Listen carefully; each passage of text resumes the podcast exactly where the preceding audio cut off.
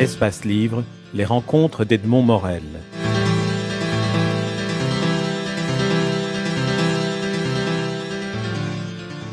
Longtemps j'ai pensé que le jour où je parviendrai à publier un livre sur mon père, je cesserai définitivement d'écrire. Je contourne cette menace en refusant de me plier à vos injonctions, en invoquant des blocages, le manque d'inspiration, la difficulté, la paresse.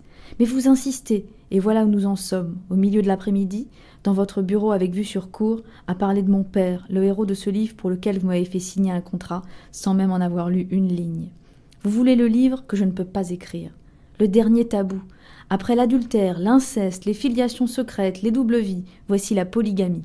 Voici la pornographie, la tyrannie domestique, à la fin du XXe siècle, chez des petits bourgeois juifs, plus précisément chez Jacques Lance, le défenseur de la morale, l'icône humanitaire, un intouchable.